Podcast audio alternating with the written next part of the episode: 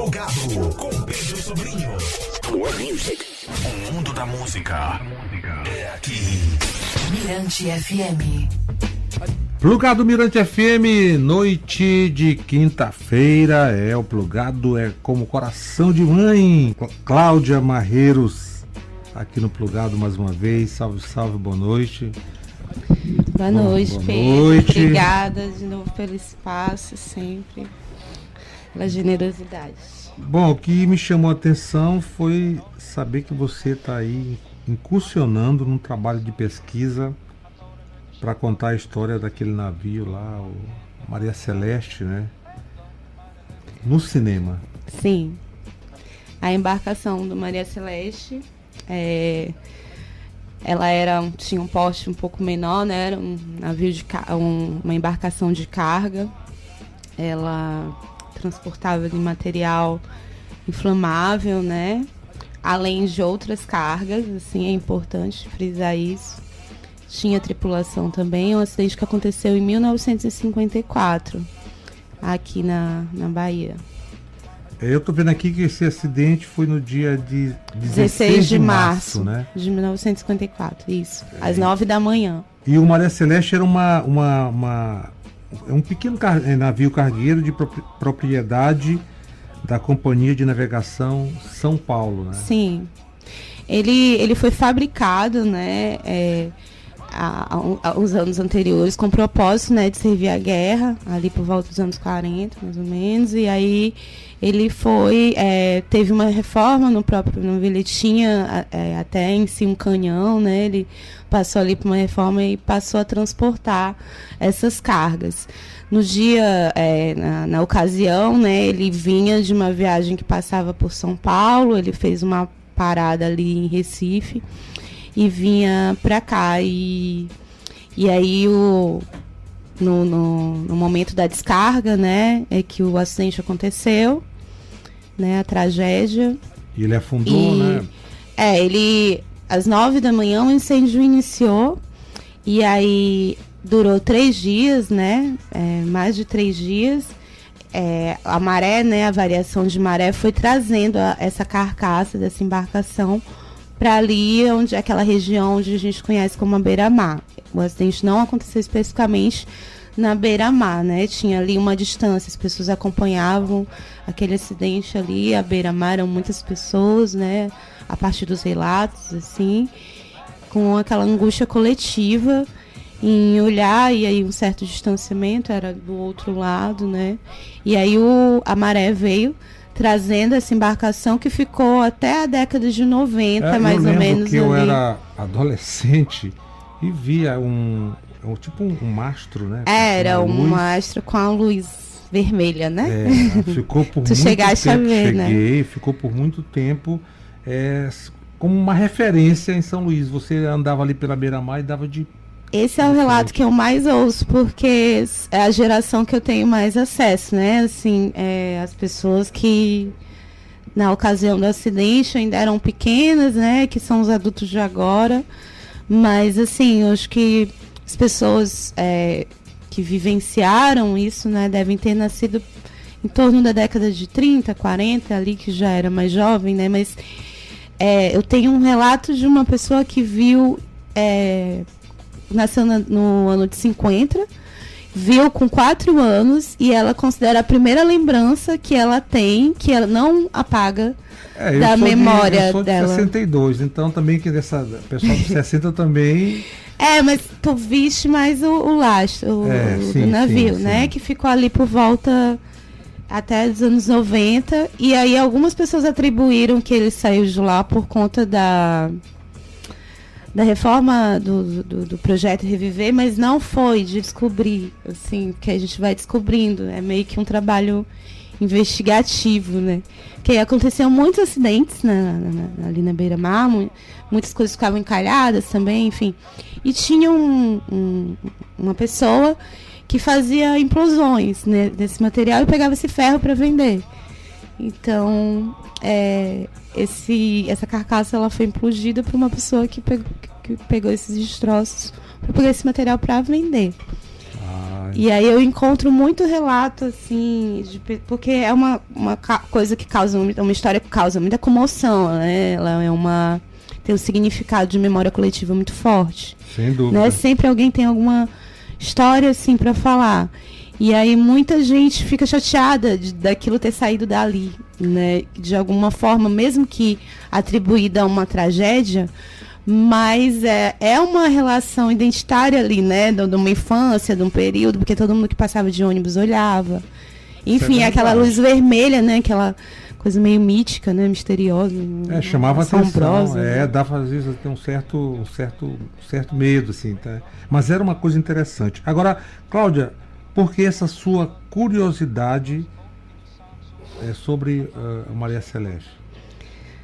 É, assim, tem uma, uma parte disso, assim, que eu tô decidindo se vai entrar na narrativa do filme. A gente estava falando aqui nos bastidores, né, da his- como eu cheguei nesse, nessa história, né?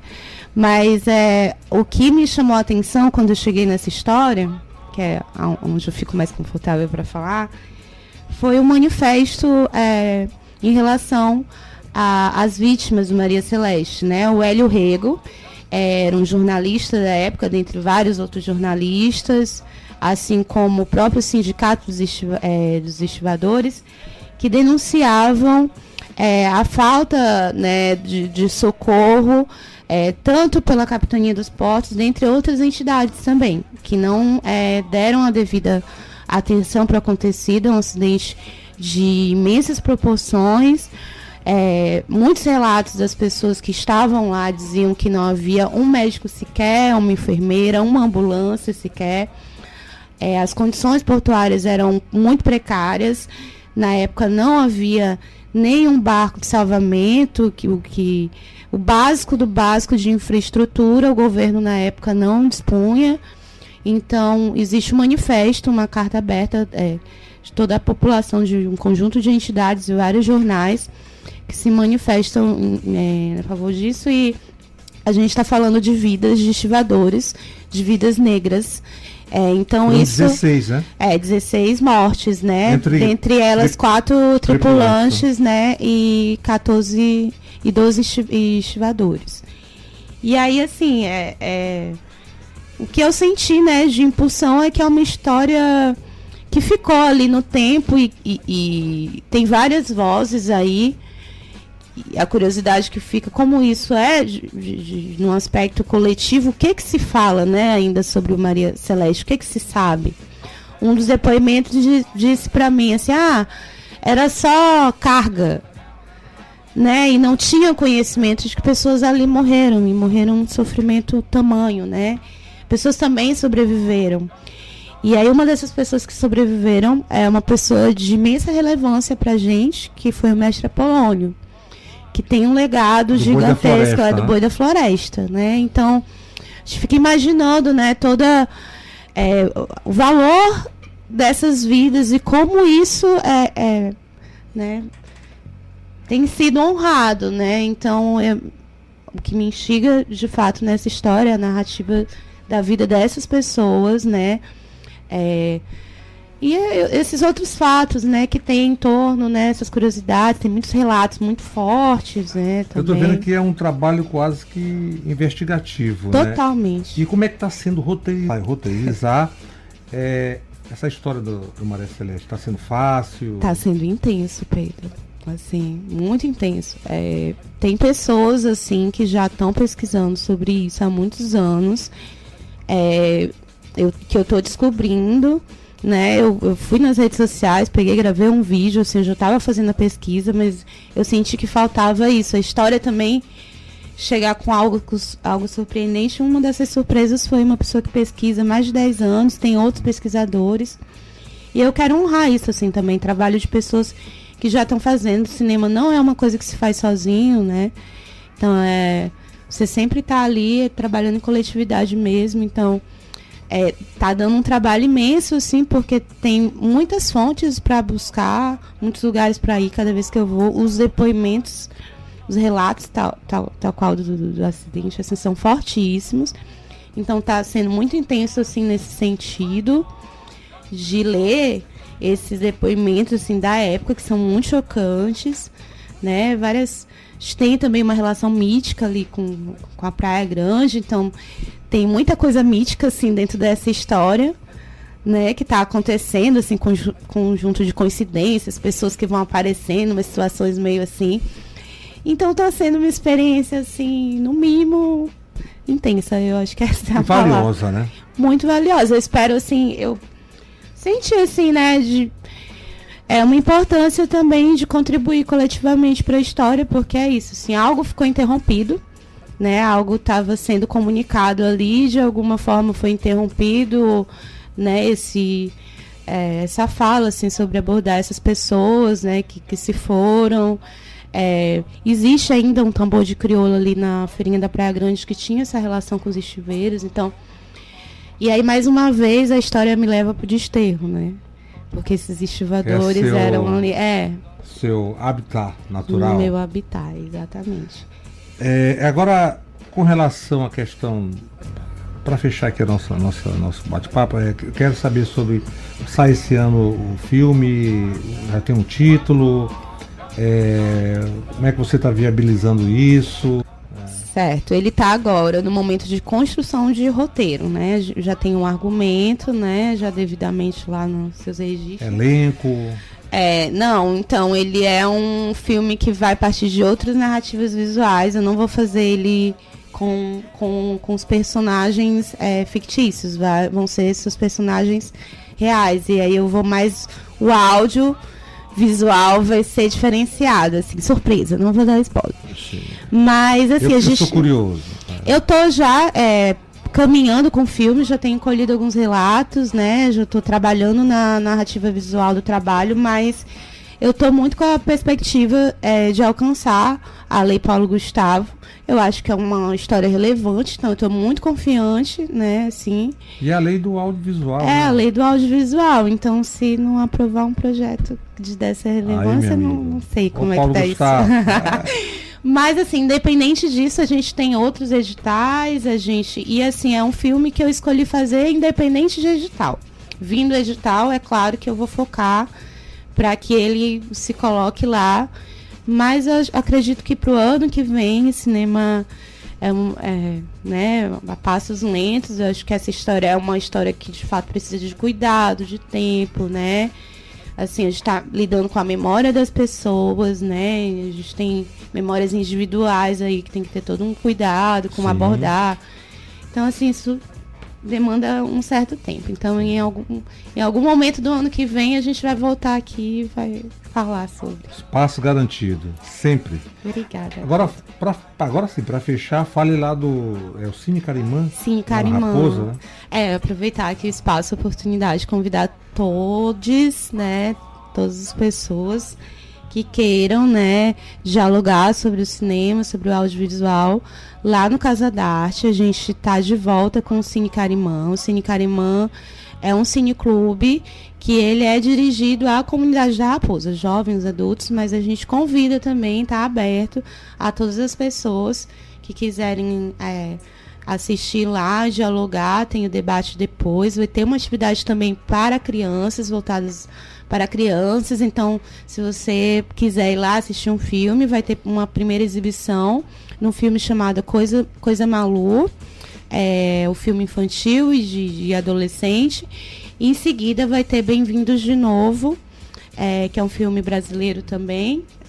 É, que aí também depois vai ter o debate, enquanto os adultos estão ali assistindo, vai ter uma atividade é, que a gente vai aplicar. O Tairo Lisboa também está tá, tá em conjunto nessa atividade. E é isso. Obrigada, Bacana. Pedro. Então essa foi Cláudia Marreiros, mais uma vez aqui no Plugado. Vou esperar você para falar sobre esse filme Maria Celeste, né? Lançar aqui no programa. Sim. Vamos de música e presenteando você com Núbia. Né? Nossa Núbia, que fez um Sim. show singular no Food Jazz. Toca no plugado na Mirante FM. Presente para Cláudia Marreiros. Obrigada. Peso da ilha, daqui a pouco tem mais troca de ideia. O, e assim é o plugado. Quem entendeu como Império no Mundo não está sozinho. Já dizia Carlinhos Brau, plugado Mirante FM até meia-noite.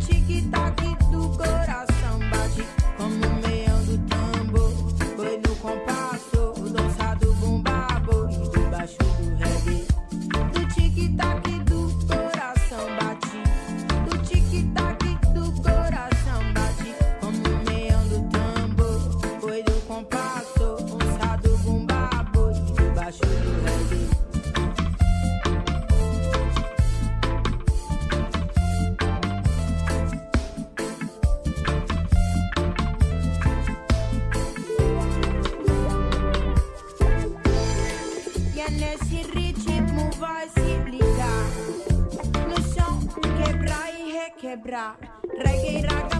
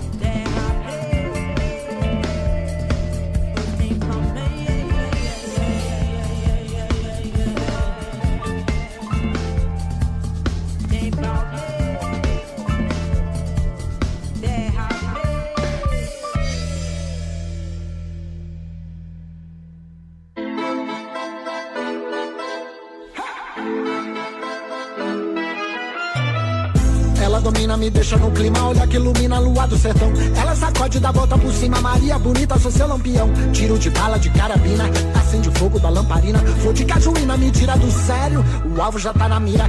Ela é cangaceira, ela é mandigueira. Se vacila, anda a fila, leva uma rasteira. Ela é cangaceira, mina forroceira. Ela é arretada, bota lenha na fogueira. Ah, oh, gente, oh não, alguém que mexa tanto com meu coração oh gente, oh não. Alguém que mexa tanto com meu coração. Não há, oh gente, oh não. Alguém que mexa tanto com meu coração. Não há, oh gente, oh não. Alguém que mexa tanto com meu coração ela domina, me deixa no clima, olha que ilumina a lua do sertão. Ela sacode da volta por cima, Maria bonita, sou seu lampião. Tiro de bala de carabina, acende o fogo da lamparina. Flor de cajuína, me tira do sério, o alvo já tá na mira. Ela é cangaceira, ela é mandigueira. Se vacila, anda a fila, leva uma rasteira. Ela é cangaceira, mina forroceira. Ela é arretada, bota lenha na fogueira. Ah, oh, gente, oh não, alguém que mexa tanto com meu coração. Não há, oh gente, oh não, alguém que mexa tanto com meu coração. Não há, oh gente, oh não, alguém que mexa tanto com meu coração. Não há, oh gente, oh não, alguém que mexa tanto com meu coração.